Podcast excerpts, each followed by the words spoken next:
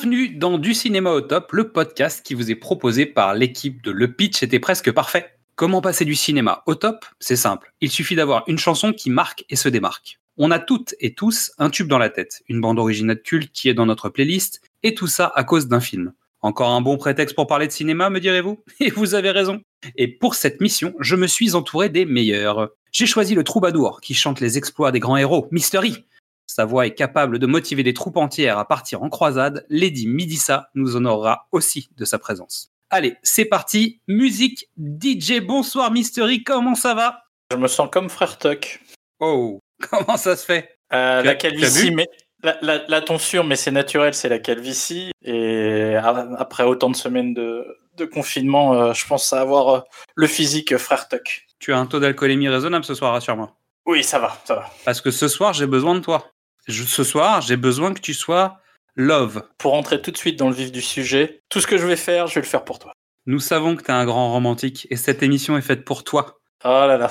En revanche, te sens-tu l'âme d'un preux chevalier? Non, non, non. Pas du moi, tout. je- hein. moi, je suis, j'ai, j'ai le courage d'une, d'une loutre. Donc, euh, non, non, c'est pas possible. Ok, ce sera ton blason donc. La, La loutre. loutre. Pas mal. Il il est bien. Je l'aime bien cet animal. Alors cette émission est sous le signe de l'amour. C'est l'émission de la Saint-Valentin. On sort à peu près à la Saint-Valentin. Et ce soir, on va parler de Everything I Do, I Do It For You, musique de Brian Adams et de Michael Kamen pour le film Robin des Bois, Prince des voleurs. Brian Adams pour toi, plutôt avant, plutôt après, même si c'est surtout pendant, comme pour tous les gens qui étaient, qui étaient de cette génération. Tu connaissais Euh, Brian Adams? Un petit peu avant, parce que l'album euh, Summer of 69 euh, avait tourné euh, un peu chez moi, enfin chez moi, chez mes parents. Euh, donc on, on connaissait la voix, plus rien n'est passé, puis boum, tout d'un coup l'été 92 et on se, on se prend un énorme parpaing dans la tête. Une canicule auditive, quoi. Ah, un, un lavage de, un lavage de cerveau, un tsunami sonore. Euh, On est là- quand même d'accord que les années 90, alors les années 80 ont apporté quelque chose avec la musique de film, mais les années 90 ont découvert qu'en fait les clips musicaux pouvaient être en fait des bandes annonces. Tu fais, tu fais une chanson avec le clip, tu mets des extraits du film, comme ça, ça te fait une pub pour le film gratuite qui tourne sur MTV en permanence. C'était pas. plus les radios, ce qui, qui te rappelle le clip que tu as vu sur MTV. Donc en gros, la bande annonce audio, la signature audio du film, c'est non-stop, ce qui fait qu'en fait quand le, le film sort, soit tu veux plus jamais le voir jamais, tu ne vas pas au cinéma en disant je refuse d'aller voir ce truc qui me pourrit le cerveau depuis six mois, soit tu pars euh, comme une balle. Et on peut dire que c'était un peu ça. Tout ça à cause de Ray Parker Jr. Ok, bah, je pense que cette émission va servir à essayer de déterminer à quel moment ça a dérapé.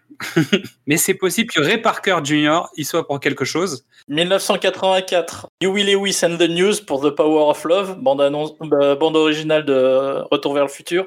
Ray Parker Jr., Ghostbuster, voilà, les deux gros cartons. Mais Ghostbusters, le sur-carton international. Parce que Power of Love, je suis pas sûr qu'elle ait marché autant que Ray Parker Jr. On pourra en parler dans d'autres émissions, mais euh, si, si, si, si. D'accord. Et après, moi, pour moi, il y a Prince avec la musique de Batman. Du premier Batman de Tim Burton, où euh, là, on a quand même un artiste de super haut vol qui décide de faire la BO complète du film. Je pense que la tendance des années 90 est amorcée par Bad Dance. oui. Mais malheureusement, ça n'a pas été le, tu sais, le- le- la meilleure rampe de lancement. Quoi ce que je veux dire? La BO Hérétique. de Batman. Hérétique Hérétique La Non. BO de Batman. Non, on- Mais- eh bien, je le dis tout de suite, on va faire une, on va faire une émission spéciale euh, Bad Dance. Ouais, Bad Dance, ok. Tu, tu connais le principe. On a le droit de parler de musique. Il faut un single, la Bad Dance. Moi, je suis d'accord, j'achète. Pas de problème. La Bad Dance, euh, donc euh, le premier single inspiré euh, par le film Batman est- a dû sortir en, en mai. Le film est sorti en novembre-décembre et, on- et pendant six mois on n'a entendu que ça.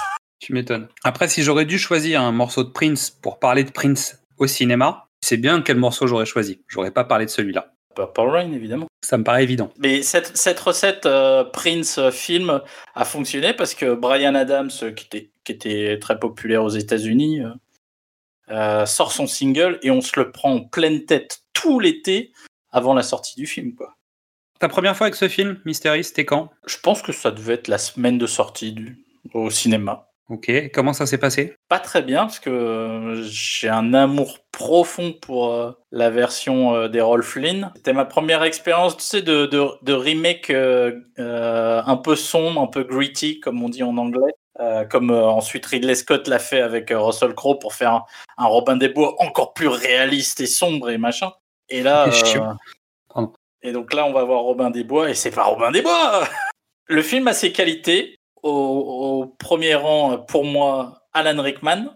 Et le film a ses défauts aussi, mais on va en parler. Très bien. donc toi, tu l'as vu au cinéma, donc euh, au moment de la sortie.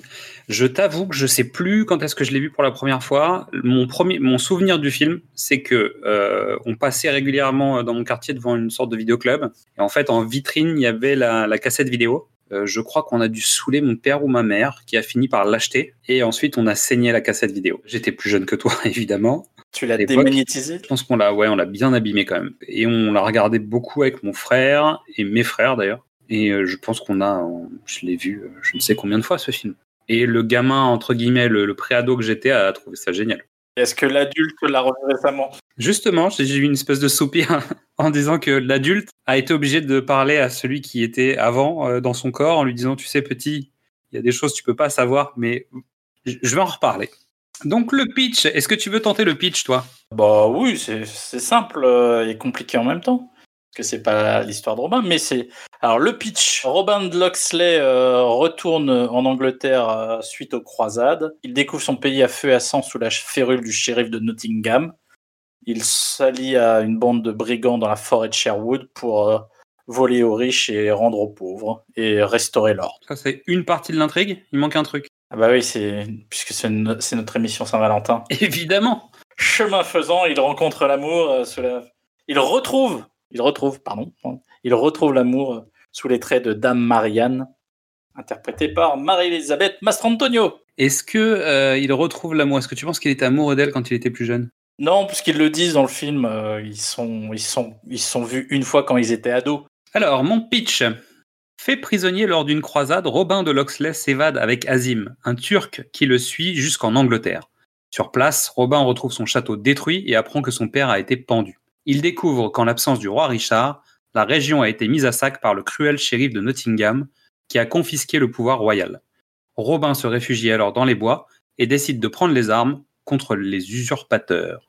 C'est un pitch de programme TV.net. Euh, non, mais ça colle, c'est bien. Euh, lui, il parle pas d'amour non plus. Non, mais parce que Parce que c'est, il savait pas que c'était pour la Saint-Valentin. Parce que le film n'est pas sorti pour la Saint-Valentin, c'est un summer movie, j'imagine. on met les pieds dans le plat tout de suite? Oui. Moi, j'ai une théorie. C'est que le film, quand tu le regardes, l'histoire avec Marianne et qui est dans toutes les histoires de Robin existe bien. Mais je pense que c'est le, la- la- le succès du single de Brian Adams qui fausse la valeur de, de cette histoire d'amour dans le film. Je note une phrase qui dit Je ne vais pas le faire pour le roi, je vais le faire pour vous. Et après, il y a un bisou. Ouais, ouais. Cette scène, elle est, elle est au-dessus de tout. C'est-à-dire que ça, c'est l'amour. Mais j'avoue que bah, déjà, c'est pas un plan large. Sur le moment, c'est un plan que sur elle. Et, et ça marche très bien. Je suis pas sûr que l'alchimie fonctionne. Aurais-tu des premiers émois amoureux devant Le Robin des premier, Bois? non, parce que j'étais j'étais plus vieux que ça, mais Robin des Bois, Abyss, je pense que c'est Ah bah. des films qui, qui voilà, où je, je, je trouve qu'il y a des hommes qui ont fait des choses grandioses pour cette femme. Parce que je rappelle que sur Abyss, il y en a un qui décide de partir mourir pour elle. C'est pas pour elle, dans Abyss, Quand même, hein. mais un peu quand même. Mais il y a quand même des gens qui ont fait des choses complètement folles pour elle. Euh, alors pour le coup, vraiment, euh, moi, le- ce pitch est bon, mais euh, oui, il met un peu de côté euh, l'histoire d'amour avec Marianne, mais surtout, moi j'ai revu la version longue, qui est plus ou moins ce que voulait le réalisateur. Donc en fait, c'est autant l'histoire, c'est l'histoire de Robin, mais c'est aussi l'histoire du shérif, une histoire qui est un peu à, à rocambolesque, on va dire. La version cinéma faisait 1h43 et la version euh, qu'on a regardée tous les deux, en fait, fait 1h55. Donc il y a 12 minutes supplémentaires de, de scènes qui sont principalement des scènes avec Alan Rickman et il y a surtout beaucoup de scènes avec euh, la sorcière. Et on découvre qu'en fait, dans la version longue, la sorcière n'est pas du tout magique, contrairement à la version courte qui donne un peu cet esprit-là. En fait, elle observe à travers un mur et elle écoute ce qui se passe et elle en tire ses fameux, euh, fameux oracles, etc. Donc en gros, dans la version longue, on découvre qu'en fait, c'est une usurpatrice et surtout que c'est la mère naturelle, biologique, du shérif de Nottingham et qu'elle a confié son fils, bébé, à une famille de nobles. Ça, cette information, elle est vraiment en plus, et j'aurais tendance à dire même en trop, parce que moi je connaissais que la version courte, là j'ai découvert la version longue, et pour moi il y avait une relation filiale, ou en tout cas équivalente, dans la version courte, et qu'il n'y avait pas besoin de le préciser. Je trouve que cette version longue finalement n'apporte pas grand-chose. Elle a plus d'Alan Rickman, donc c'est rigolo, mais euh, si tu veux, d'un point de vue purement narratif, euh, pff, moi je trouve qu'elle alourdit le film, cette version. Pour moi, il y a une, il y a une folie dans, dans, dans cette, euh, cette histoire B euh, autour de Robin, mise en avant par une mise en scène euh, un, peu, un, peu, un peu particulière, il faut être honnête. Tu veux dire qu'on a l'impression de voir un prémisse des films de Titoff Parce que quand même, on est en, plaqué devant, devant les gens avec un, grand angle plus ou moins, donc on a des visages qui sont assez déformés, etc. On n'est pas encore dans le, dans le, dans Pitoff, pardon, pas Titoff, Pitoff. Ceci étant, on va laisser Pitoff de côté pour l'instant. Nous, on va profiter de nos petites oreilles pour se mettre dans une ambiance euh, romantique, dans une ambiance un peu euh, 1991, quoi. Et on va écouter la bande-annonce de Robin des Bois, Prince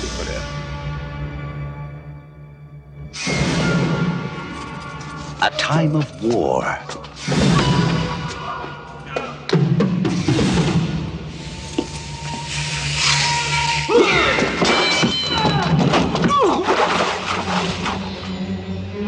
A time of homecoming.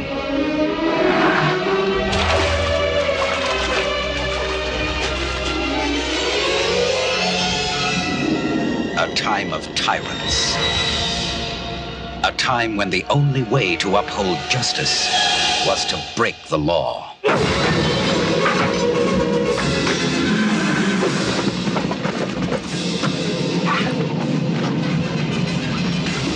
He gave the people the courage to fight.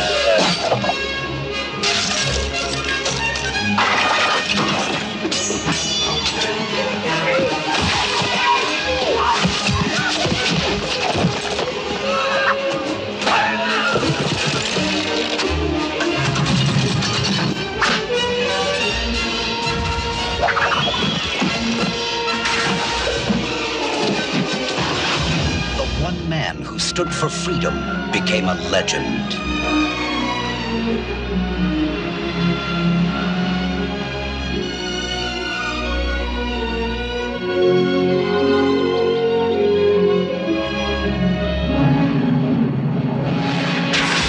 Kevin Costner, Morgan Freeman, Christian Slater, Alan Rickman, and Mary Elizabeth Mastrantonio.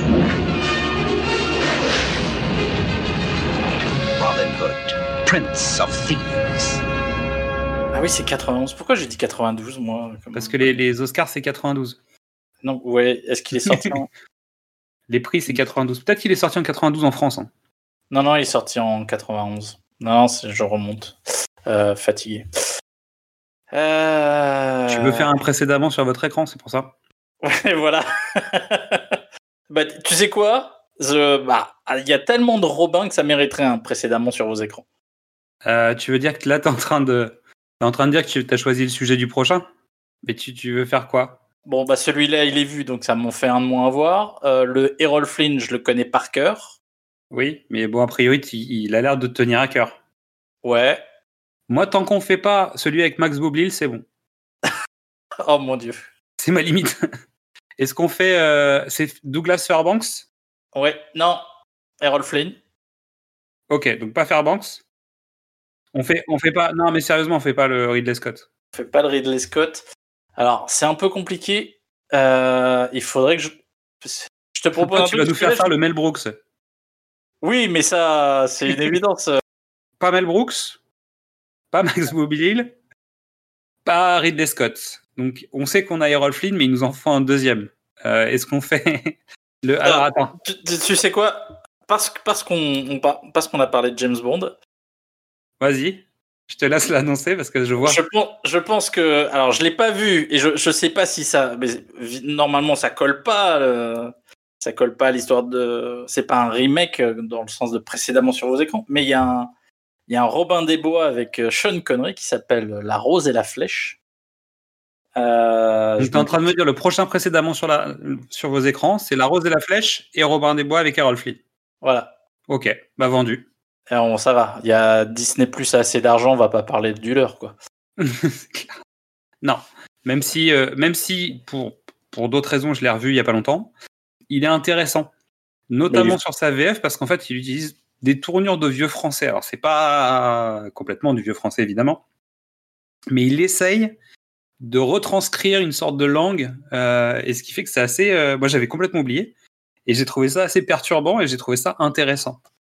Donc pour ceux qui n'ont pas vu Robin des Bois de, Disney depuis longtemps, bah, je vous conseille de rejeter un œil. Euh, c'est pas un grand film de Walt Disney, mais il est pas désagréable à regarder. On va repartir dans le fil de notre émission. Donc on note euh, précédemment sur votre écran, le prochain épisode parlera de Robin des Bois aussi. Parce que bon, Robin des Bois, on, va, rentrer un peu plus dans le détail. Vous allez voir qu'il y a une pléiade de- d'histoires et il y en a beaucoup. Et donc, résultat, bah, je suis d'accord avec Mystery, en fait, ça mérite. Simplement. Donc, Robin des Bois, Prince des voleurs, un titre original Robin Hood, Prince of Thieves. Euh, année de sortie 1991, durée originale cinéma 143 minutes, 155 minutes dans sa version longue. Réalisateur Kevin Reynolds, euh, qu'on reverra pour Rapa Nui, qu'on- dont on entendra beaucoup parler euh, pour Waterworld, Il a aussi euh, fait un film avec Samuel Jackson qui s'appelle 187 Code Meurtre et il a tourné quelques plans dans Danse avec les loups. Donc au casting, Kevin Costner dans le rôle de Robert de Loxley, euh, Morgan Freeman dans le rôle de Azim, Christian Slater dans le rôle de Will Scarlett, Alan Rickman euh, dans le rôle du shérif George de Nottingham. J'ai trouvé le prénom, j'étais mort de rire. En fait, c'est dit nulle part à aucun moment. D'accord, ouais, en fait, je pense que c'est dans la littérature, mais en tout cas, dans le film, c'est pas cité à aucun moment. Marie-Elisabeth Mastrantonio, euh, Nick Bribble dans le rôle de Jean le Petit, dit Petit Jean, et Michael McShane qui joue bah, le frère Todd. Sur ce casting, donc Kevin Costner qu'on connaît en tant que garde du corps le plus sexy de sa génération, Non, le facteur le plus important de l'histoire du monde, Non. l'homme de l'Atlantide post-nuc le plus rugueux, non, un Silverado, non. un incorrectible, Oui. un homme qui construit pour qu'il vienne, Hmm, prendre une balle en pleine tête, Oui. Est-ce que ça va? J'ai bien eu. Autour d'un feu de camp, tout seul dans sa tente. Est-ce que je les ai tous placés? Ça va? C'est quoi autour d'un feu de camp? Bah, J'ai dansé avec les loups. Ah, d'accord, ok. j'ai Oui. essayé, quoi. Euh, Donc, c'est pas le garde du corps le plus sexy de sa génération? Non. Morgan Freeman, tantôt prisonnier, esclave ou noir de service. Et plus tard, il sera plusieurs fois président. Et il a même été plusieurs fois Dieu. Dieu lui-même. C'est là le grand écart, quoi. C'est-à-dire que le mec a commencé sa carrière en ayant des rôles de noir de service, hein, quand même. Soyons Non, clairs, même si des, c'est des rôles sympas. Euh, mais surtout, il- il- après, c'est Dieu et le président. C'est-à-dire que maintenant, tu, tu peux plus imaginer le Morgan Freeman dans un autre rôle, quoi. Morgan Freeman sera éternellement, définitivement, absolument et uniquement euh, le détective Somerset dans Seven. Voilà, la- ma plus grosse claque de l'histoire du cinéma. Moi, je l'ai bien aimé dans Les Évadés. hein. Je sais que le film fait pas l'unanimité. Hein. Son j'aime. personnage est intéressant dans Les Évadés. J'aime beaucoup les évadés aussi, mais. Christian Slater. James Bond. Ah, le nom de la rose. Le nom de la rose. Sean Eh Connery. James Bond. Voilà. Voilà. True Romance. Bonne visibilité, un bon accélérateur de carrière quand même. Euh, Ça aide bien, ouais. Ouais, ça va être pas mal. Hein.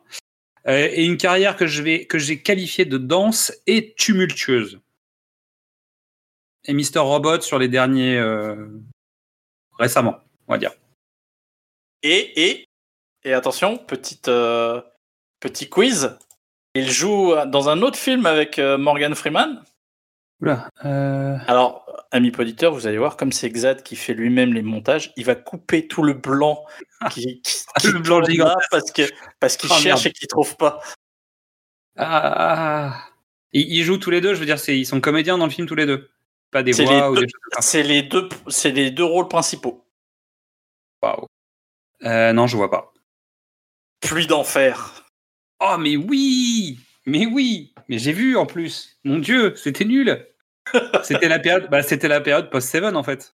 C'est quand il a commencé à faire l'araignée, euh, l'araignée machin et tout ça là. Le masque de l'araignée, oui. Alors, le, mas- le masque de l'araignée, c'est un, c'est un bon polar.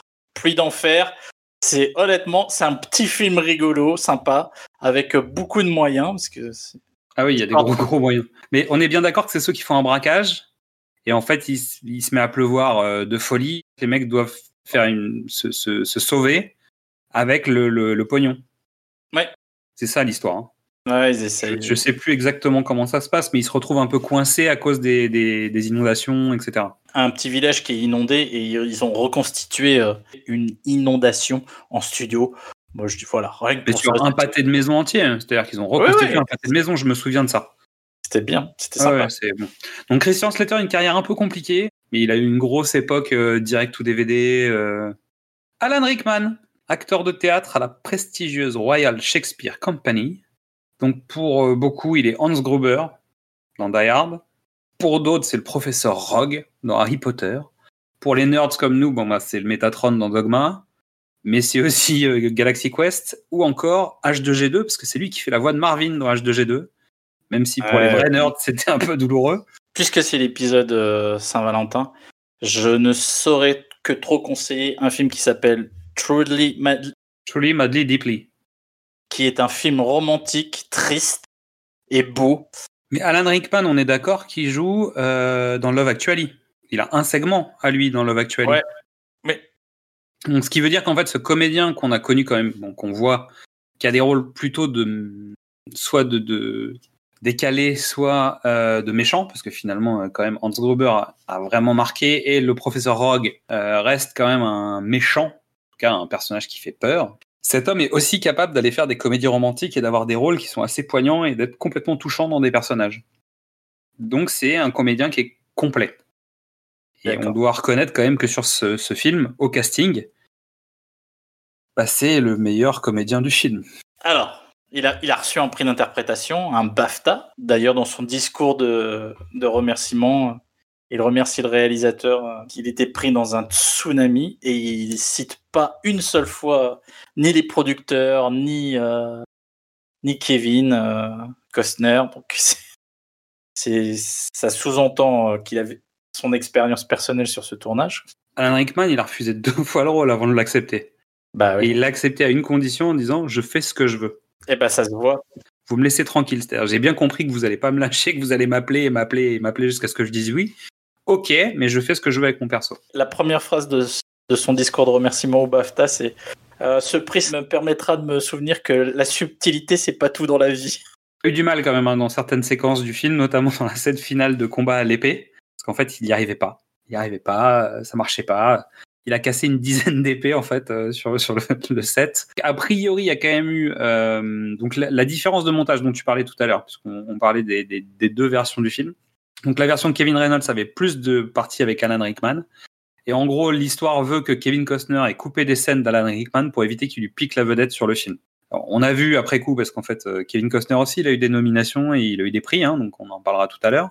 Mais je pense, honnêtement, par rapport à ce que je disais sur le, sur le fond, je trouve que ça, ça donne plus d'air au film d'avoir coupé ces séquences. Donc je pense que Kevin Costner en coproducteur, peut-être pour travailler son image, hein, et ça, je je vais pas rentrer dans ce débat, mais je pense qu'il a fait des coupes qui étaient utiles au film. Bah après, moi, je me mets à la place des producteurs. Euh, Rickman est un excellent acteur, mais c'est pas une star absolue. Euh, là, Kevin Costner, il sort de JFK et Danse avec les loups. Donc, Donc c'est la star qui explose en ce moment euh, à l'écran. Et surtout, Alan Rickman, c'est le méchant. C'est-à-dire qu'à un moment, tu peux faire plus sur le méchant, mais en fait, plus tu fais de séquences sur le méchant, plus tu justifies, entre guillemets, le fait qu'il soit méchant. Donc euh, le truc, c'est qu'il y a un moment où, en fait, euh, il faut quand même un, faut quand même un antagoniste qui a un peu d'épaule. Je trouve que la version courte donnait plus de folie à Rickman, alors que dans l'autre, en fait, finalement, il, il est plus ridicule encore. Et donc, résultat, le, le poids, l'équilibre du personnage est pas très bon. Marie-Elisabeth Mastrantonio, La valse des pantins, Scarface, La couleur de l'argent, Abyss. Et après, elle a dit stop, j'arrête. non, c'est pas vrai. T'es méchant. Et tu vois, eh, regarde, regarde les films, quoi. On Tu est d'accord. Arrêtez, que- euh, qu'est-ce que tu veux faire après? Bah, C'est-à-dire que t'as plus envie après. Bon, Après, après, après Abyss, tu fais euh, pause. potentiellement tu fais pause, mais longtemps.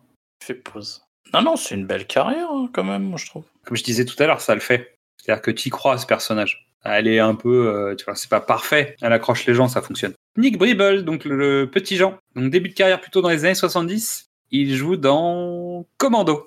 Dans Mais Commando? oui, ses yeux bleus là. Il joue dans Commando. Ah, je l'avais pas reconnu avec sa barbe. Mais oui, évidemment. Attends, attends, attends, attends, attends, attends. Il joue dans China, Reine de la jungle. Oh là là. Oh, ça c'est du beau, ça. Et il joue dans Fortress 2. Que j'ai vu au cinéma. Ah oui, ah zut. Moi je l'ai vu en VHS quand même. Et il joue dans un film typiquement du cinéma au top. Donc notez ça dans vos tablettes parce que je vous le dis, je pense qu'on va le faire celui-ci. Un film avec Heath Ledger qui s'appelle Chevalier. Et donc on risque de faire ça sans doute pour écouter du Queen pour une raison X ou Y. je vous voilà, gardez ça de côté, pensez-y, mais je pense qu'on fera un de ces quatre un, un cinéma au top là-dessus.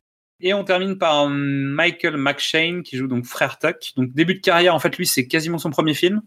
Après, il va revenir dans Richie Rich. Il me semble que c'est le majordome. Et il fera aussi des voix dans Princesse Mononoke, Balto, Mille et une pattes, euh, Vampire Hunter et La planète au trésor. T'oublies quelqu'un quand même. J'oublie qui? Ah, pour moi, on oublie Michael Wincott et c'est pas juste. Ah bah oui, c'est vrai. Bah oui. Mais en même temps, euh, il, oui. Mais je pense que le scénario euh, l'a oublié aussi. Il- le scénario l'a oublié. Mike- Michael Wincott joue euh, Gisborne, joue le- l'homme de main de, du Le shérif cousin. de Nottingham. Oui, qui lui sert de cousin. mais Un comédien avec une vraie gueule, quoi. Ah oui, il a une tronche. Je veux dire, il n'y a rien à dire. euh. le, le méchant de The Crow. Euh, il a fait aussi, euh, il, a, il, a, il a joué dans une version de Monte Cristo. Est-ce que tu sais pourquoi ils ont refait euh, Robin des Bois, Prince des voleurs à cette époque? Pourquoi le film est sorti à ce moment-là? Euh, Sachant que le dernier Robin des Bois, en fait, date des années 70. Est-ce que tu as une idée? Ma première théorie, c'est que l'histoire est tombée dans le domaine public. Non? Non. En gros, Robin des Bois est une conséquence de, des succès des films de super-héros et des adaptations de comics, serial et pulp. Et là, ils se sont dit, tiens, ce personnage, en fait, qui finalement est un personnage euh, pop culturel, indirectement, peut euh, apporter quelque chose et on va pouvoir faire un film avec ça. Évidemment, on va pas payer le, le, le concept, ce qui veut dire qu'on n'a pas de licence à gérer puisque c'est dans le domaine public. Et surtout, en fait, le personnage avait été un peu mis de côté avant à cause de la guerre froide. Parce que les idées de Robin des Bois reflétaient un peu trop les idées du communisme, tu vois. C'était difficile de dire, regardez, ça c'est notre héros. Il prend à tout le monde pour redistribuer les richesses. Comment ça? C'est-à-dire, oui, comme Alors- ça, en fait, on prend l'argent, on dispatche chacun à à peu près pareil, et c'est très bien. Tu veux dire que c'est le communisme? Non, en fait, non, Non. c'est Robin des Bois. C'est- le communisme, c'est mal. C'est, les autres, c'est pas bien. Non, lui, c'est Robin des Bois. Lui, il fait ça pour la bonne cause. Ouais, sous Reagan, ça passait pas, effectivement. Non, c'était compliqué. Donc, résultat, euh, c'est arrivé plus tard. Quand Marianne retrouve euh, Robin dans le camp euh, à Sherwood, il y a une cache euh, avec le trésor. Ils n'ont pas tout bien redistribué. Hein. Oui, mais c'est, en fait, c'est le moment où ils sont en train de faire la comptabilité. En fait, tu t'arrives au moment où ils sont sur le bilan. C'est le dernier, Euh, c'est le dernier trimestre. Ça, il faut qu'ils, il faut qu'ils organisent le truc. euh, donc, c'est, un peu compliqué. Mais c'est, c'est comme la démocratie, en fait, finalement. C'est une image de la démocratie. C'est qu'on a l'impression que, mais finalement, pas, pas complètement. Budget 50 millions de dollars. Ça en rapporte 390 millions. On a fait quand même quasiment 5 millions d'entrées en France à l'époque. Encore une fois, hein, merci la chanson. hein. Ah bah, merci la chanson, oui, c'est sûr. Merci Kevin Costner quand même. Oui. Parce que bon, euh, l'aura de Kevin Costner à l'époque est quand même euh, au, au summum de la hype, aussi bien du côté du grand public, entre guillemets, que des, bah, de la critique, j'imagine. Alors après, euh, il va se faire Ah ouais. désinguer, mais, euh, Le film va se faire désinguer, malheureusement. Oui. mais tu sors de JFK, tu sors euh, de Danse avec les loups, je pense que tu as quand même une partie de l'intelligentsia du cinéma qui est plutôt avec toi. Donc euh, arrive Robin des Bois, tu te dis, bon, bah, ils ont peut-être fait un boulot sympa, il s'est fait désinguer, c'est sûr. Cette deuxième catégorie de personnes n'a pas trouvé ça bien. Parce que c'est déséquilibré, parce que en VO, il essaye de jouer avec un accent anglais, puis il l'oublie, puis il y retourne, puis c'est pas très convaincant, puis c'est pas très bien. Ah bah D'ailleurs, tiens, tu, m'ouvres une porte. Super, merci.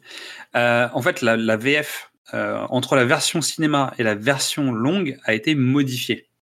C'est plus la même VF. Et donc, comme je disais tout à l'heure, moi, je l'ai grandi avec la cassette vidéo, euh, qui est donc la version cinéma sur, sur borne. Et là, j'ai profité de la VF en version longue, parce que je voulais retrouver mes, mes petits. Et ça marche pas du tout. C'est plus du tout pareil. Les dialogues ont changé, les voix ont changé. Alors, ce qui est rigolo, alors il y a notamment un truc qui est rigolo, c'est que dans la version d'origine, Morgan Freeman était joué par euh, Mostefa Stiti et le personnage de Petit Jean, donc euh, Nick Bribble, était doublé par Benoît Allman. Sauf que Benoît Allman, c'est la voix officielle de Morgan Freeman aujourd'hui. Et donc, résultat, quand ils ont fait la, la refonte de la VF, Benoît Allman est passé de Petit Jean à Morgan Freeman. Ils ce qui est cohérent en fait. Ils ont, ils ont donc changé le rôle de Benoît Allman dans, et c'est quelqu'un d'autre qui double euh, Nick, Nick parce que c'est Marc euh, Bretonnière qui le, qui le double. Et donc ils ont, ils ont gardé Kevin Costner à la même voix. C'est Bernard Lano qui, qui le doublait déjà dans la version d'avant et qui le double maintenant. Mais la direction artistique a changé, ce qui veut dire qu'ils ont changé des, des, des phrases de dialogue, etc. Euh, c'est Anne Rondeleu qui doublait Marie-Elisabeth Mastrantonio et c'est toujours le cas. Et c'est Roger Dumas qui doublait Frère Tuck et qui continue à le doubler dans la version d'aujourd'hui. Et donc je vais citer juste Vincent Ropio pour Christian Slater, qui est remplacé par Emmanuel Carsen. Et surtout, et c'est là où je veux en venir, euh, c'est Alan Rickman qui était doublé par Raymond Jérôme à l'époque et qui est maintenant doublé par Daniel Beretta. Et pour moi, euh, le vrai, le, le vrai problème, en tout cas, euh, je juge pas le travail des gens, hein, qu'on soit d'accord, je juge le travail de personne.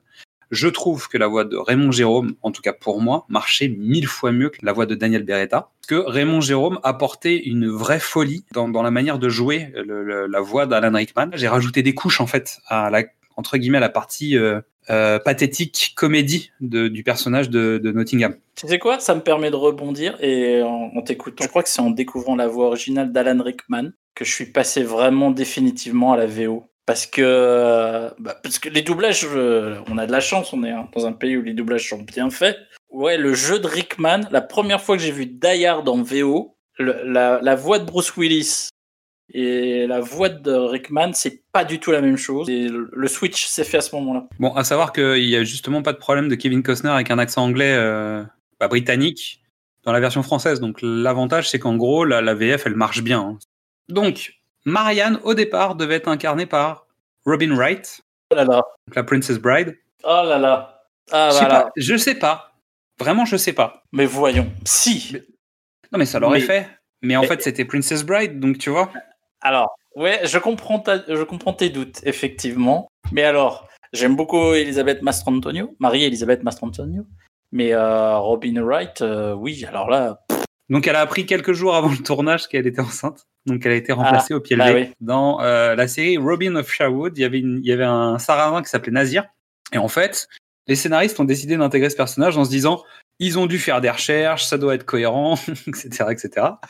Donc, ils pensent même proposer le rôle donc à l'acteur Mark Ryan. Donc, il campait déjà le rôle dans la, dans la, télé- dans la série télé. Et c'est lui qui leur dit bah non, en fait, euh, ils ont inventé ce personnage. Il Oh a été euh, mis dans la série à l'époque. Donc les mecs font ah ouais très bien. Donc si on crée ce personnage, donc si on reprend une sorte de nazir, bah, on va avoir un problème de droit d'auteur et on va faire une violation de la propriété intellectuelle. Donc en fait ils ont viré le personnage, ils ont surtout viré le comédien, ils ont changé le nom de nazir à Azim et ils ont appelé Morgan Freeman. Ce qui fait que même Morgan Freeman ne devrait pas être dans le film. c'est ça où tu sens que ce film, il est, il est précipité. Mais pas vraiment. Tu, tu vois bien, ils ont travaillé, ils s'en sont rendus non, compte mais- avant le tournage quand même. Ouais, non, mais il y a, tu, tu le sens. Regarde, tout le film, il y a, alors, ça peut être un choix de mise en scène, hein, mais il y a beaucoup de, alors, on va pas dire de plans séquences. Il y a des plans master qui durent très longtemps, Euh, surtout dans les Oui. séquences, dans les, dans les parties avec Alan Rickman.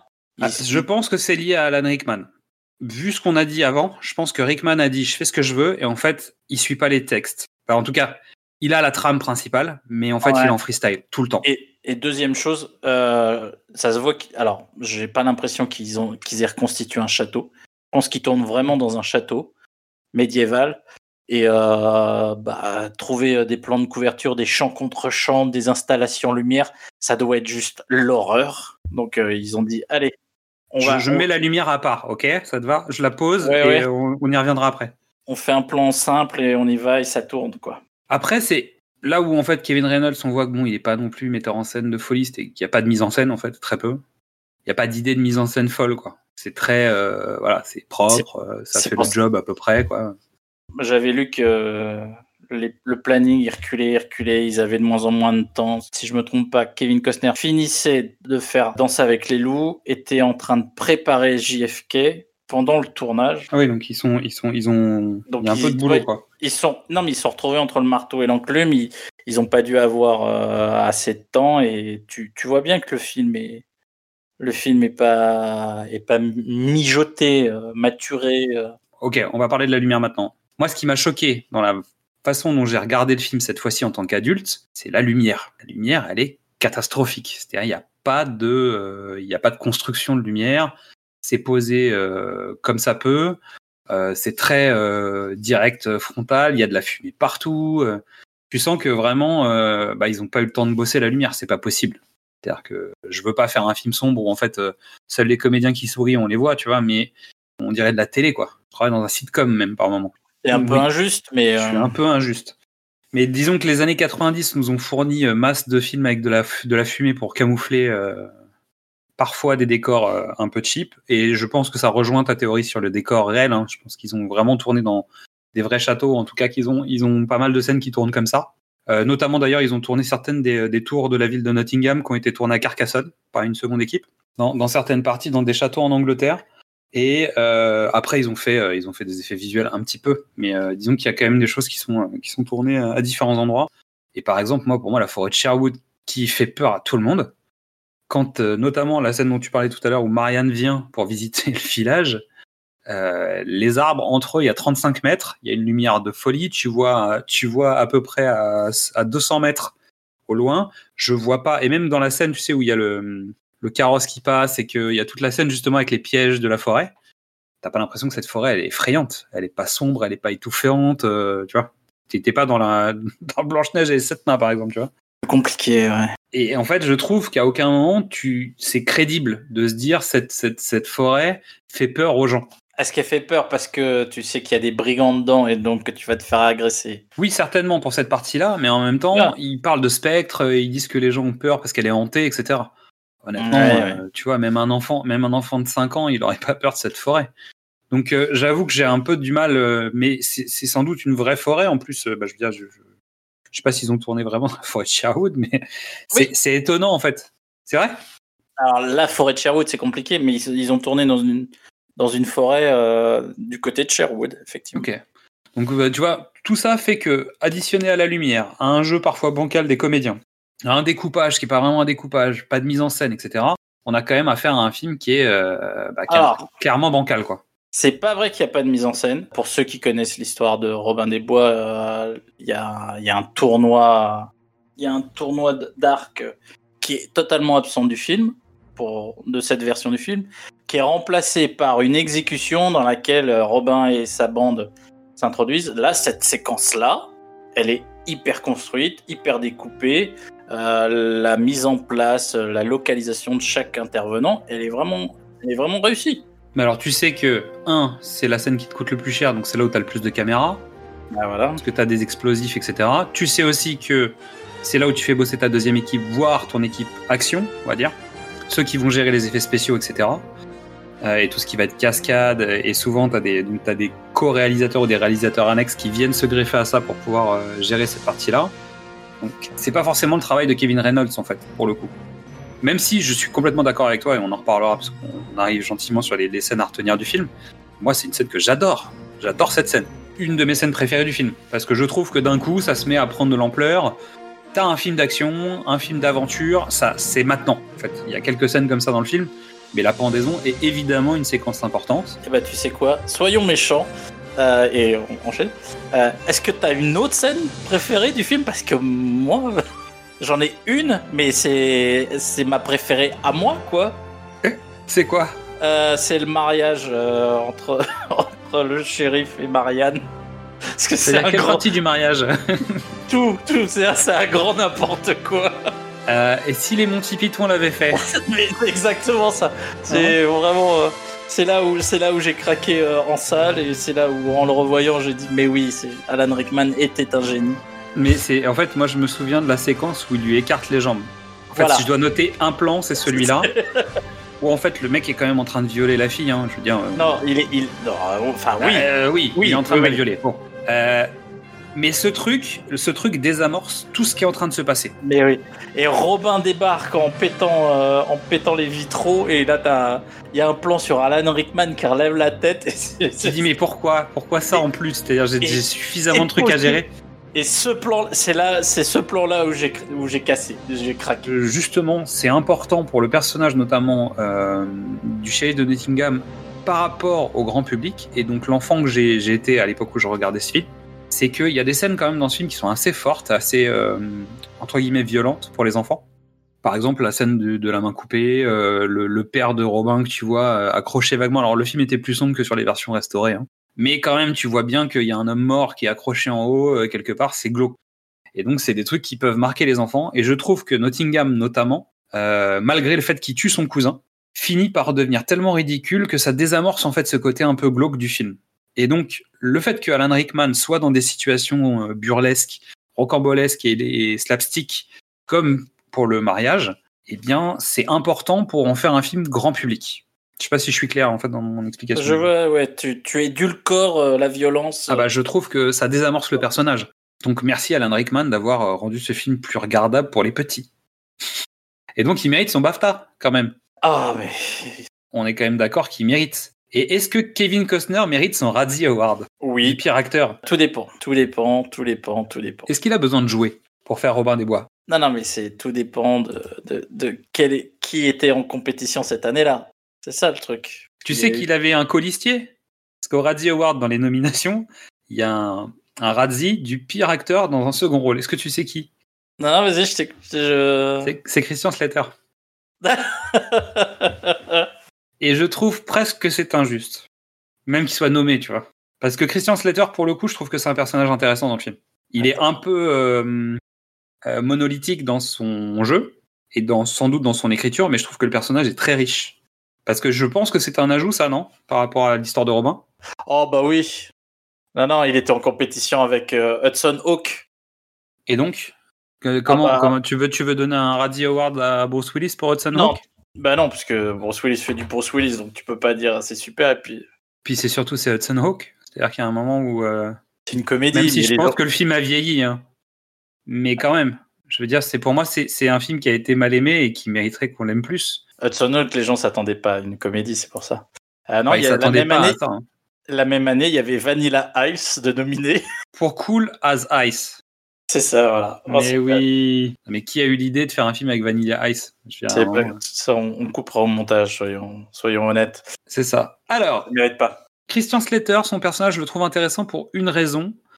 C'est qu'en gros, je trouve qu'il apporte du contenu à Kevin Costner. C'est-à-dire que sans ce personnage, bah, Robin des Bois, il est beaucoup moins intéressant. Et je trouve que la relation qu'ils arrivent à construire en peu de choses, tous les deux, ça marche dans le film. Ouais, que le le- personnage de, de, de Will Scarlett est bien construit. C'est-à-dire que c'est pas téléphoné, tu t'y attends pas euh, à la révélation. On est d'accord. Elle sert, elle sert à rien, fondamentalement. Non, on est Elle, d'accord. elle aussi. va construire une relation entre les deux. Elle va apporter un peu sur la scène finale de pendaison, mais c'est même pas une obligation. Je trouve juste que c'est un- une sorte de revirement d'information qui est bien faite, qui est préparée et qui pourtant en fait ne change rien au film. C'était pas obligé. Et je trouve que c'est intéressant. Il y a un autre personnage sur lequel je trouve qu'il y a des préparations euh, qui sont intéressantes. Alors même si c'est un peu plus lourd et euh, c'est sur c'est sur le personnage de Morgan Freeman où je trouve que pour le coup, alors évidemment il y a le côté un peu grossier du euh, l'Orient, l'Occident qui se regarde avec euh, mais comment euh, comment vous avez pu nous battre en fait? Parce que vous êtes des barbares, vous connaissez rien. Euh, mais Azim pour moi en fait on sait pas qui c'est, on sait pas ce qu'il fait dans la vie, on connaît pas son métier.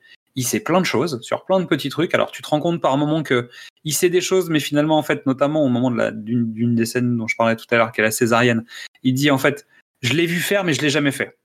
Donc il, se désamorce lui-même par moment alors que tu as l'impression quand même que c'est un, un lettré qui connaît beaucoup de choses. Et ça m'a fait rire en fait, parce qu'en revoyant le film, je me suis dit en fait c'est le 13e guerrier. C'est lui qui va partir dans le nord plus tard et qui va apprendre le viking, tu vois. Mais non, Xad. Xad, tu ne comprends pas. En fait, le personnage c'est ne contient que des Deus ex machina. Mais pas du tout. Il, il commence le film en disant Moi, je vais te sauver la vie quand je veux. D'accord Voilà. Donc en gros, le mec dit Salut, je suis Deus Ex. Tu vas faire quoi contre ça? Qui veut dire que c'est en fait le premier rôle de Morgan Freeman euh, incarnant Dieu. Mais c'est ça Qui veut dire que c'est la première fois que Morgan Freeman incarne Dieu dans un film. C'est pas mal. J'aime bien cette théorie, mais c'est vrai que c'est ça. C'est et l'avantage c'est que le scénariste il te prend pas pour un imbécile. Il te dit ce personnage là, il va suivre Robin parce qu'il lui doit la vie et qu'il va lui rembourser sa dette. Donc lui, il va me servir à un moment de prétexte Deus Ex. Mais c'est dit clairement. Et c'est tellement bien dit et bien vendu. Dès la première bataille, en fait, il est pas là. Il est en train de prier. Et, et Robin lui dit Mais tu t'as pas dit que tu devais me sauver la vie Pourquoi t'es pas venu? Et il dit Non, non, mais je te sauve la vie quand je veux, d'accord? C'est moi qui décide. C'est pas. euh, Et donc, je trouve qu'il y a pas mal de préparation. Il y a l'histoire avec la, la longue vue. Il y, a, il y a plein de trucs autour de ce personnage. Et je trouve qu'il est relativement bien construit, malgré une certaine lourdeur au final, parce qu'il est capable de faire mille choses. Mais en revanche, les préparations sont assez fines et s'additionnent les unes aux autres pour créer ce, ce, ce personnage. Euh, Donc, trois scènes à retenir, même si je sais que tu, tu n'en auras pas, pas trois. Bah, je pense que tu n'en auras pas trois. La longue digression, parce que j'en étais à deux, hein, il y a 20 minutes de ça. L'assaut, ouais, le- enfin, la pendaison. Ah bah si, Oh, obligé, évident, absolument. L'arrivée euh, de, de Richard, cœur de lion. Ah oui, bah oui. Bah, vu qu'on va faire précédemment sur vos écrans sur Robin des Bois et qu'on va parler de Sean Connery, évidemment, Sean Connery. Tiens d'ailleurs, euh, combien Combien Alors, parce que tu sais que tu, tu me connais, j'aime bien les chiffres. Euh, deux chiffres. Combien de temps à l'écran et combien en cachet? T'as une idée? Alors clairement, je pense qu'il est venu une journée. Ouais, je pense il est venu une journée max, mais vraiment max. Je pense qu'il est Alors, venu une demi-journée. C'est en, en dehors du temps de prépa, c'est-à-dire qu'ils ont dû tourner max une demi-journée, c'est-à-dire qu'il a dit je viens, mais euh, en gros, me faites pas chier. Et je veux un hélicoptère. Ça, j'en sais rien, mais bon, c'est un gag sur un autre film, donc euh, je pense que c'est possible. Combien il prend? Alors, pour l'info, il est deux minutes à l'écran. Euh, allez, 200 000 dollars. Ah, presque. Un peu plus. Ah, Il a 250 250 000. 250 000 pour deux minutes. Mais bon, tu connais Sean Connery. euh, en tout cas, la légende dit qu'il a reversé l'intégralité de son salaire à des œuvres de charité en Écosse, qui a priori revient très très régulièrement. Donc je pense que c'est vrai. Clairement, euh, Sean Connery, moi j'ai trouvé ça trop cool quand j'étais petit. Donc, pour ceux ça. qui écoutent les épisodes sur Bond, vous connaissez mon amour de Sean Connery euh, en tant que comédien, c'est-à-dire l'aura du, du- de l'acteur en fait. hein. Et je me souviens euh, quand j'ai vu Robin des Bois en cassette, quand t'entends non, j'ai fait oh qui c'est? Et là je dis oh c'est pas Sean Connery quand même. Et là bam Et j'étais j'étais comme un dingue à regarder ce truc à dire c'est Sean Connery qui vient, c'est lui le roi Richard. Et, Euh. et donc j'étais trop content. Bah, évidemment que c'est le roi Richard. C'est c'est le roi Richard, c'est le roi Arthur. euh, Ah tiens, c'est le roi Arthur. Ah, roi Arthur précédemment sur vos écrans ou? Non, alors là. euh, Ah, Bah si, on pourrait. ah oui, mais pas, mais pas le, pas Lancelot, quoi. Non, bah non, on ferait avec Merlin Richard l'enchanteur quitte à faire, tu vois. Non, non, mais je pense qu'il y en a d'autres. Attends. Eh, il y a, tu sais que sur Wikipédia, il y a- il y, a une quarantaine de, de- d'items en fait sur Robin des Bois. Ouais. Euh, que ce soit du cinéma, euh, de la série, des téléfilms, euh, des jeux vidéo. Il y a une quarantaine d'entrées et je pense qu'ils ont pas tout parce qu'ils ils doivent pas avoir les séries B, les trucs qui sont sortis sous le manteau, etc. Je pense que le roi Arthur, on est pas mal aussi en termes de, de support et euh, d'historique. Euh, normalement, si un jour on pourra retourner au cinéma, on va peut-être voir euh, un Camelot au cinéma. Tu vois, on Euh, pourra avoir un autre Arthur, veut. trois. voire euh, plusieurs. Il en a. trois, oui. C'est aussi un personnage ultra, ultra représenté de la littérature. On parle de Michael Kamen. Je fais juste mes trois scènes en rapide. Ah la oui, césarienne, je sais rien. La césarienne, qui pour moi est un climax euh, du personnage d'Azim, qui n'est pas en confiance avec personne à part Robin, et qui d'un seul coup va devenir un membre euh, de la communauté des, des, des hommes de Robin. La pendaison, dont j'en ai déjà parlé, euh, avec un super speech à l'américaine, tu sais, des, des vrais speeches du ouais, euh, vite, suivons Robin des Bois, etc. Et bah, j'ai pas trouvé de troisième scène. C'est ça qui m'a fait rire, c'est que le, le- le discours, tu vois, de fédérateur donné par le héros, bah non, c'est pas Kevin Costner qui le donne, c'est Morgan Freeman. Mais je trouve que c'est intéressant, à nouveau, parce que justement, c'est pas Robin, que c'est le mec qui vient en disant attendez, moi je suis personne ici en fait, je, je suis même pas d'ici, mais moi j'ai donné, ma, je, suis prêt à donner ma vie pour ce gars, parce qu'en fait sa cause est juste. Donc vous qui êtes là et qui subissez et qui devriez être en train de vous rebeller, mais qu'est-ce que vous faites? Vous vous enfuyez? Il dit mais attendez, euh, on, y va quoi, on suit Robin des Bois, c'est lui qui nous montre la voie. Et je trouve que ça change du fameux président des États-Unis dans Independence Day, qui deux secondes après va mettre son casque et va aller faire Top Gun contre les aliens, tu vois. Qui, qui pour moi est le symbole du discours euh, dégueulasse à l'américaine comme ça, même si ça me fait beaucoup rire. euh. Je trouve que le fait d'avoir décalé sur le personnage secondaire apporte plus de poids et je trouve que l'énergie que tu relances dans la suite de cette scène est beaucoup plus fort que si c'était Robin des Bois qui avait fait un speech. Ouais. Et donc mon dernier point, moi c'est plus alors il y a Sean Connery évidemment, mais c'est plutôt euh, le clin d'œil et c'est la musique. Et donc euh, pour moi la musique, euh, j'ai rien à dire. hein. C'est-à-dire que et ça permet d'aller sur la jonction. Michael Kamen, quel compositeur. Brian Adams et euh, son comparse euh, Mutt Lang, qui, est- qui est un compositeur qui a écrit depuis très très longtemps, euh, qui est un producteur euh, hyper chevronné, aurait écrit la chanson en 45 minutes, c'est ça Tu me confirmes? Brian Adams déclare qu'il était avec Mutt Lange, donc le, le coproducteur de la musique, qu'ils ont reçu la cassette de Kamen, qu'ils ont écouté le morceau, et qu'en gros la chanson s'est écrite d'elle-même en moins d'une heure. Et il, dit 45 Ouais. minutes. je crois. Bah, et donc c'est on mieux. se retrouve avec un morceau. euh, bah, on, on le disait en rigolant, hein, mais en fait il laisse des longs ponts musicaux sur la musique de Kamen. Il a rien à faire. Il rajoute quelques guitares électriques, mais il y a rien à faire. Le morceau il marche tout seul en fait. Bah alors, c'est parce que parce que Kamen a fait tout le boulot.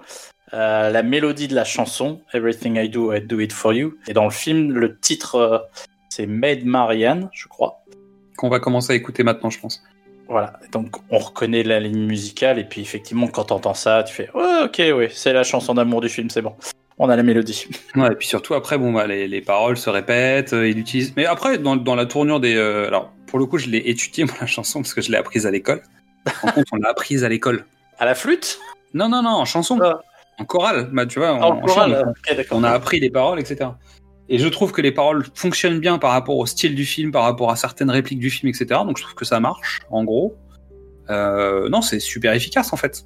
C'est un boulot efficace. Mais Michael Kamen euh, est un homme qui était capable de composer de la musique efficace. Donc il est mort en 2003, à l'âge de 55 ans d'une crise cardiaque, à savoir qu'il souffrait d'une sclérose en plaques.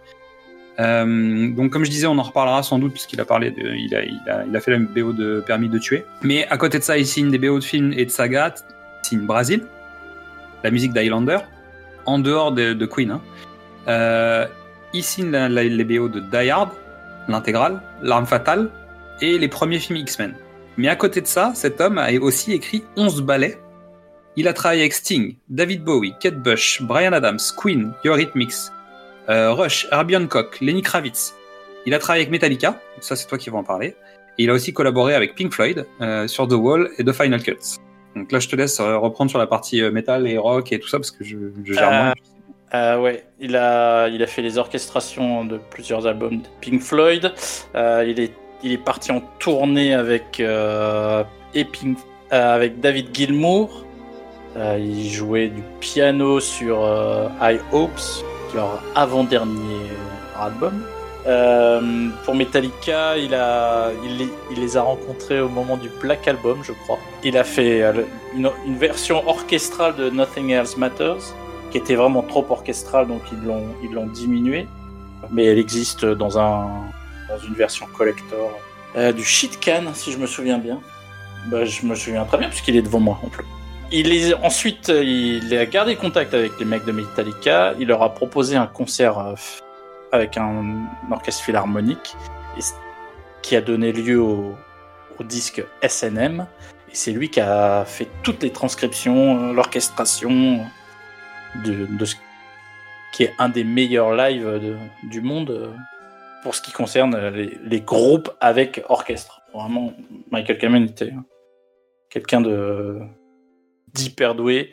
Euh, la bande, ouais, la, la bande son de Robin des Bois est une des meilleures qui existent, vraiment. Euh, Moi, je l'ai dans la tête depuis que. Alors, quand on s'est dit qu'on allait travailler sur ce film pour euh, bah, la Saint-Valentin et pour cette émission, en fait, moi, j'ai les thèmes qui revenaient dans ma tête. C'est-à-dire que les thèmes d'action, je les ai en tête, et les thèmes euh, qui donc sont pas la musique de Brian Adams qui nous a lavé le cerveau quand on était gamin, hein. pas quand j'étais gamin. Euh, mais la, la musique, les- le thème de Robin, en tout cas les- le thème des scènes d'action me revient en tête. Euh, je pense Robin des Bois, Prince des voleurs, c'est automatique. J'entends la musique parce que c'est indissociable. Et, pour, moi, c'est la force du film. C'est-à-dire que malgré tous ses défauts, etc., la musique est là pour porter l'élan de tout, en fait. C'est pour dire, dans le, dans le générique de début, la musique, il y a un petit passage qui a été pris et qui sert depuis, depuis, depuis Robin, hein, qui- depuis ce jour, qui sert de musique de fond sur le logo de la prod, de la maison de prod, Morgan Creek. Oui. Donc euh, voilà. Ouais, non, mais c'est symbolique. Bah, je veux dire, euh, vraiment, Michael Kamen a fait un super travail. Puis quand on voit les BO sur lesquels il a travaillé, euh, bah, je suis désolé, L'arme fatale, c'est la musique, Die Hard, c'est la musique, euh, Highlander, c'est la musique, Brasil, Brasil, c'est la musique. Je veux dire, il n'y a pas de... Même les X-Men, alors même si à la limite c'est là-dessus où je mettrais peut-être euh, peu de bémol, mais il y a quand même des morceaux dans les X-Men qui sont bien attachés au film. Mais les autres, euh, tu, tu peux pas imaginer ces films sans leur musique. Non. Donc il a quand même eu euh, deux Oscars, quatre Grammy Awards, deux Golden Globes Awards, euh, et puis il a aussi un Emmy. Bon bah voilà, Bon, euh, complet, quoi. Ouais, pas grand chose quoi. normal, normal. L'Oscar, il l'a eu pour, euh, pour justement Everything I Do ou pas? Ah non, non, non. En fait, euh, ils ont été nommés pour les Oscars, mais ils l'ont pas eu. Qui Est-ce a que tu gagné sais qui a gagné l'Oscar en 1992 de la meilleure chanson originale? Euh, 92, 92, 80. Ah, euh, La Belle et la Bête. Exactement. La Belle et la Bête. Mais de toute façon, euh, depuis en fait Disney a un peu trusté le truc, tu vois. Bah oui, parce que c'est. Oui, non, c'est. Et puis plus on avance dans le temps, vu qu'ils rachètent les boîtes, plus bon, il y aura que Disney qui va se remettre des prix. Bientôt les Oscars, ce sera Disney qui se remet des prix à eux-mêmes, tu vois. Maintenant ils iront plus au cinéma, donc c'est pas grave. Non, non, mais il faut. On va- on- Petit aparté rapide. hein. Euh, la Belle et la Bête, c'est composé par Alan Menken. euh, qui. c'est quand, il- quand il a envie, il, il dit Tiens, je vais gagner un Oscar cette année. Bah, donc c'est euh, La Petite Sirène, La Belle et la Bête, Aladdin, Tarzan, euh, Hercule, Le Bossu de Notre-Dame. Euh, tout ça c'est lui en fait.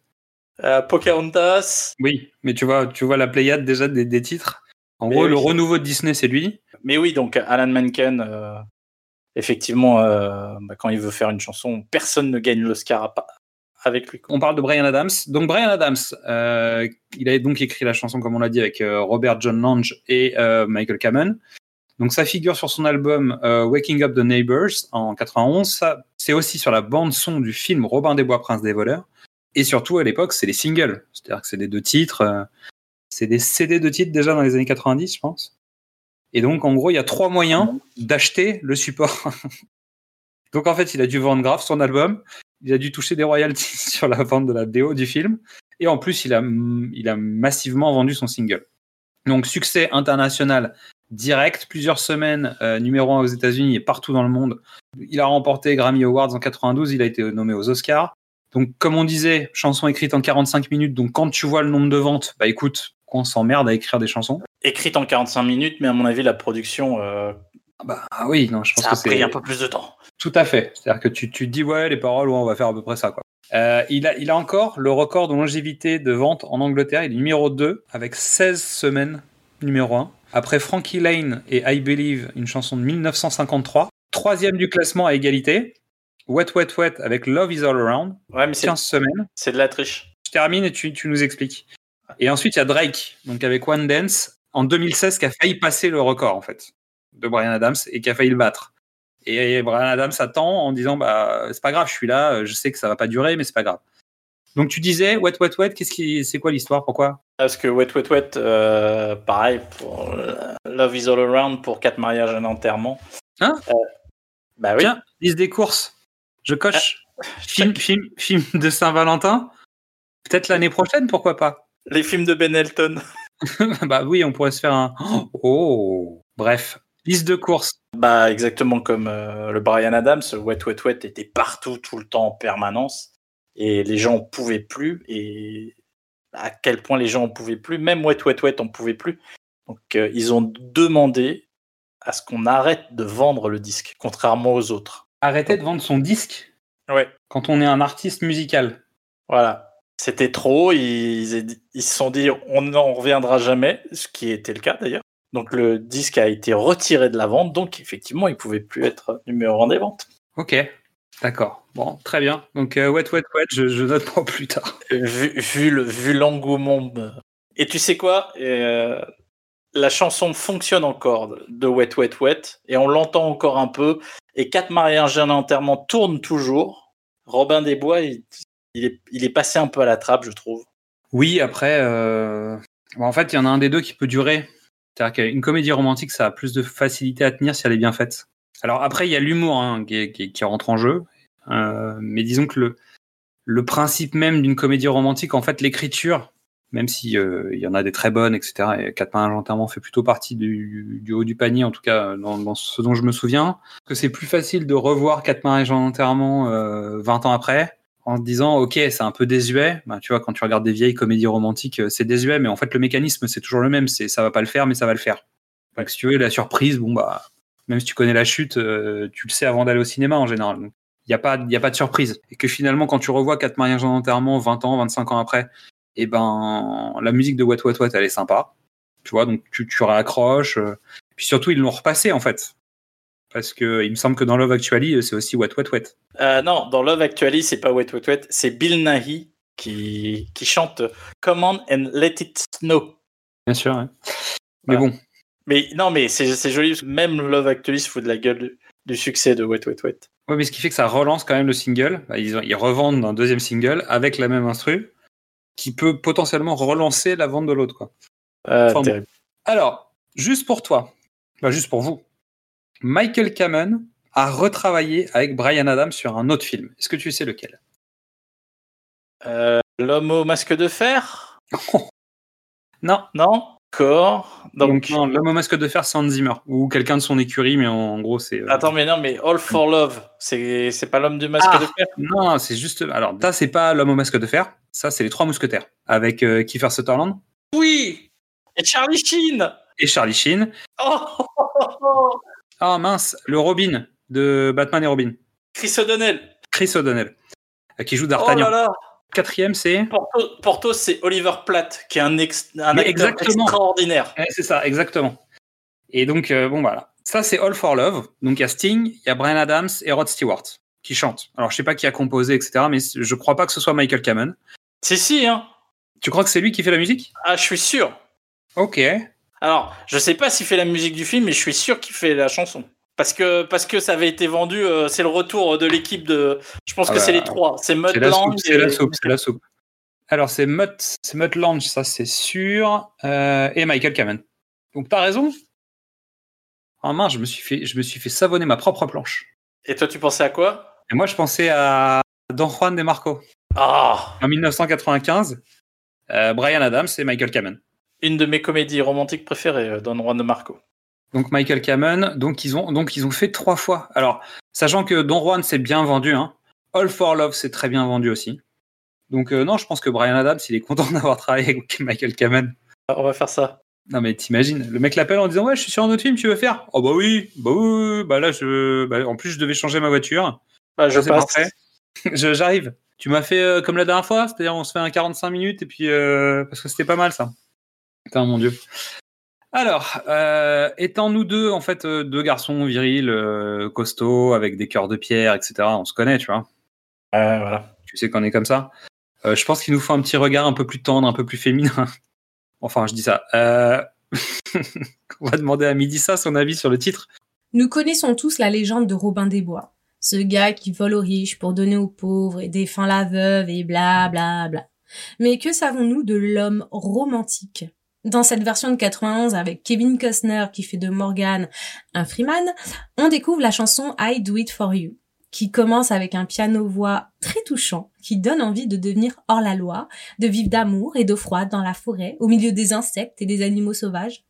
Et quand la batterie, la basse et la guitare électrique s'en mêlent, alors là, ça donne une autre dimension à la chanson, empreinte de romantisme et de dévotion. Oui, je sais, je suis complètement fleur bleue. Ah bah c'est pas le cas du film, hein. Oui, bon, la chanson colle bien avec la fin du film, le mariage et tout le tralala. Mais tout le reste du film. Ah c'est lourd, hein, moi j'adore. Voir Robin qui empêche le shérif d'affamer le peuple et de voler le trône du roi, là. La tête du shérif quand il apprend que la vieille sorcière folle et hideuse est en fait sa mère. Mais bon, niveau romantisme, on est sur un Robin qui découvre que Marianne est une femme avec beaucoup de charme. Et une Marianne qui se rend compte que Robin est très sexy une fois enlevé les vêtements et les huit couches de crasse. Mais on est loin du romantisme de la chanson. On est plus sur un flirt d'adolescent coincé. Mais bon, ça ne m'a pas empêché de kiffer la chanson et de fantasmer sur les paroles. hein. D'ailleurs, les garçons, euh, ça vous dirait pas de chanter la chanson pour moi, histoire de voir si la magie opère Je vous paierai un tacos. Non, laissez tomber. Euh, c'est une mauvaise idée. D'après mon compte en banque, euh, c'est mort. Je vais plutôt aller euh, pister Brian Adams sur les réseaux sociaux et voir s'il est chaud. Et ben voilà, c'était l'avis de Midissa. Comme quoi, euh, nos petits cœurs de pierre, euh, peut-être pas forcément toujours tant que ça. Petit segment juste avant la fin, parce qu'on arrive à la fin de l'é- de l'épisode. Est-ce que tu as une idée de qui a repris cette chanson? Vraiment repackagée euh, au sens euh, revente de single, etc. Une vraie reprise? Non, non, aucune idée. Alors il y a Brandy qui l'a chanté, Ah oui, c'est vrai. l'a chanté euh, autotuné ou vocodé ou machin, mais bon, il y a Brandy. Euh, et surtout, il y a une autre version d'un artiste qui s'appelle Kenny G. Oh non Alors pour, pour les jeunes, en fait, Kenny G, il a pas fait The Voice, Non, et c'est pas un rappeur West Coast. non plus. c'est même, même tout le contraire. Euh, non, non, lui, il est plutôt ascenseur que West Coast ou euh, The Voice. En fait, c'est euh, Kenny G, c'est une sorte de d'André Rieu, de la musique jazzy. Ça te va ou pas comme définition? Euh, En, en popularité, oui. Oui. Allez, j'ai pas envie de penser à Kenny G, oui. Je te dis oui. Voilà, Kenny G avec Leanne Rimes qui, qui ont chanté donc cette chanson. Je- donc pendant qu'on en parle, il y aura Brandy, je pense, parce que c'est bien, et je vais garder Kenny G pour le générique de fin, pour le- la, fin de l'émission. Tu sais, là, vraiment quand on laisse la musique après. Euh, donc on va vous remercier d'avoir écouté ce podcast. On vous invite à nous rejoindre sur les réseaux sociaux, donc sur Facebook, sur Instagram et sur Twitter. Euh, et surtout, agrégez-nous dans tous vos lecteurs de podcasts, envoyez-nous des commentaires, dites-nous ce que vous pensez de nos émissions. Euh, on fera au mieux pour essayer de prendre en compte vos avis euh, à partir du moment où c'est constructif. Corriger nos erreurs aussi, parce que évidemment on en a fait plein. Euh, et on, surtout, on vous remercie beaucoup. Mais en fait, non. Tu sais quoi? C'est la Saint-Valentin. On, on s'en fout de Kenny G, en fait. Ah, merci. hein?